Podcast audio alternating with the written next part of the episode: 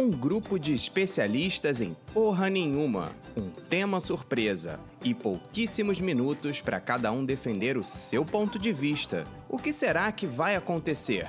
Sejam bem-vindos ao Casos de Podcast.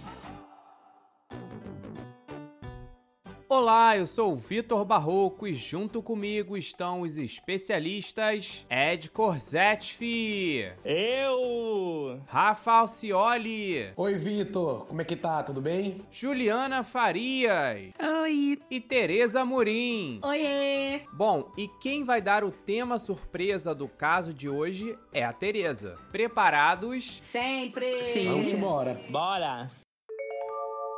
A cultura do cancelamento precisa ser cancelada.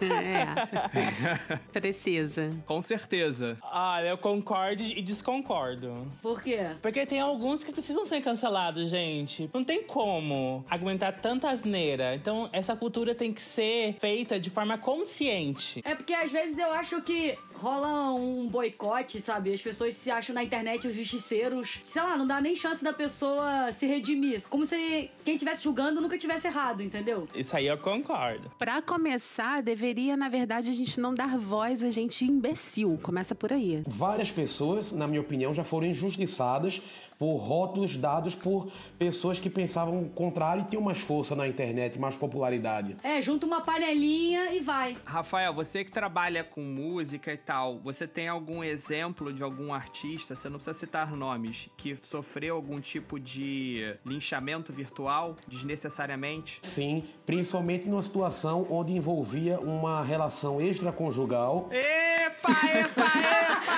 Queremos nomes! Queremos nomes! Eu trabalho com nome, tá, meu amor? Nome. Agora a gente quer nomes.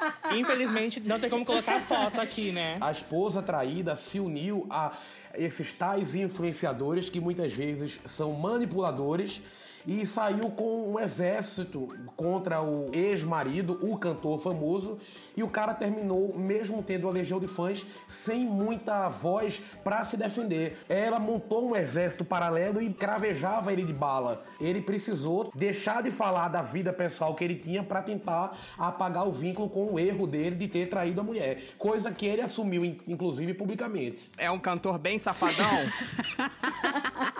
Que faz jus ao nome, né? Olha, gente, mas assim, se ele traiu, né? Aí eu concordo de cancelar, me desculpa.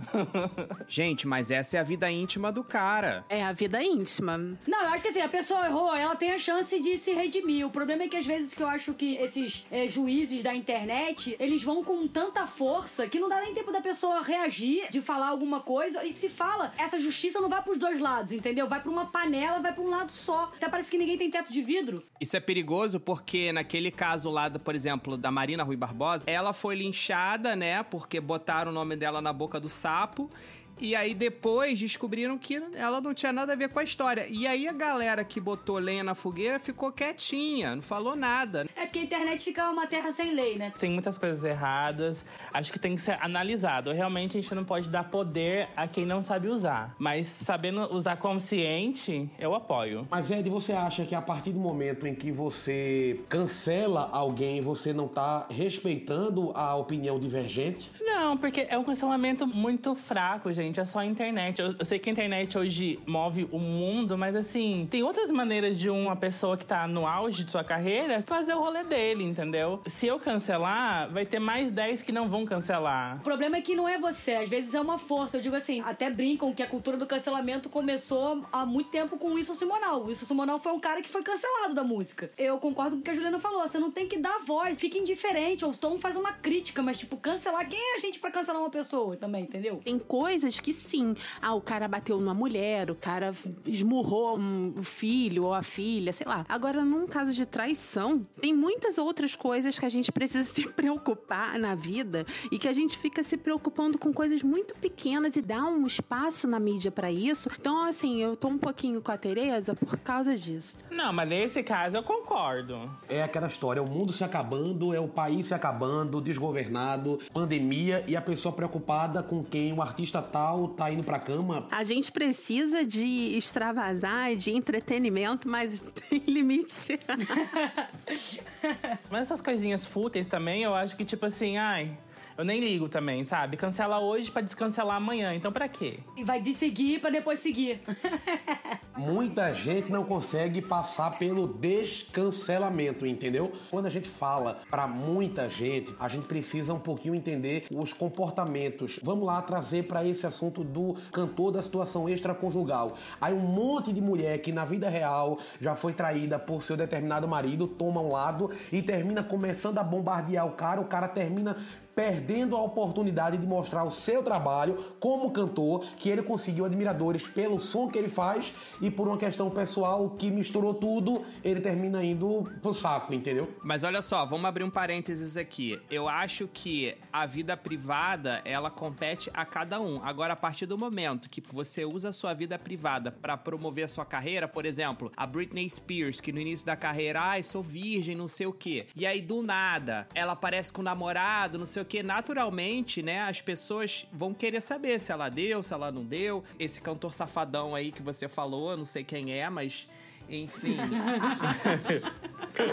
eu imagino que essa pessoa ela não use elementos da vida pessoal para se promover. Então, nesse caso, eu sou completamente contra ao que a ex dele fez. Eu concordo. Vida pessoal, cada um tem a sua. Tem gente que gosta de expor e tem gente que não. E também essa parte da seletividade, né? Porque não é um julgamento que é igual para todos, é uma mão mais pesada para alguns e uma mão mais leve para as outras, que eu também, para mim, na minha cabeça, não faz tanto sentido. Concordo com a Tereza, é a adaptação do discurso. Se meu grupo é contra, a gente cancela. Se meu grupo é a favor, vamos colocar a empatia no rótulo para poder agregar mais gente pro nosso lado. Eu acho que isso aconteceu muito com aquele movimento das mulheres da TV Globo, né? Porque quando era alguma artista global, alguma coisa assim, elas se mobilizaram. Agora, vários outros casos de mulheres abusadas e nenhuma falou nada. Realmente, eu acho que quando convém a certo grupo, a galera se mobiliza. Agora, quando não convém. Esse movimento, inclusive, acabou, né? Nunca mais ninguém falou. Eu trago um outro exemplo da música. A cantora Joelma